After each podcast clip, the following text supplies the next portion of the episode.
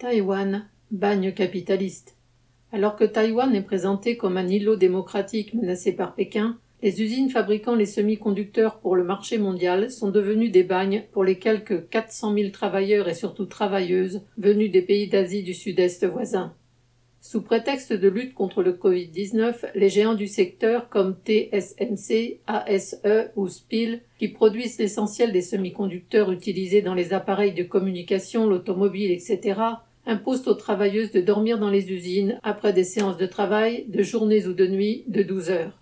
Des dortoirs ont été aménagés et les travailleuses ne sont autorisées à sortir qu'une heure par jour des sites industriels.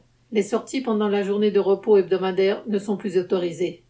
Les autorités taïwanaises laissent faire, voire encouragent la population de l'île, qui n'est pas confinée, à signaler la présence de migrants dans les rues et menacent d'expulsion ceux et celles qui ne se plieraient pas à l'obligation de rester confinés dans les usines.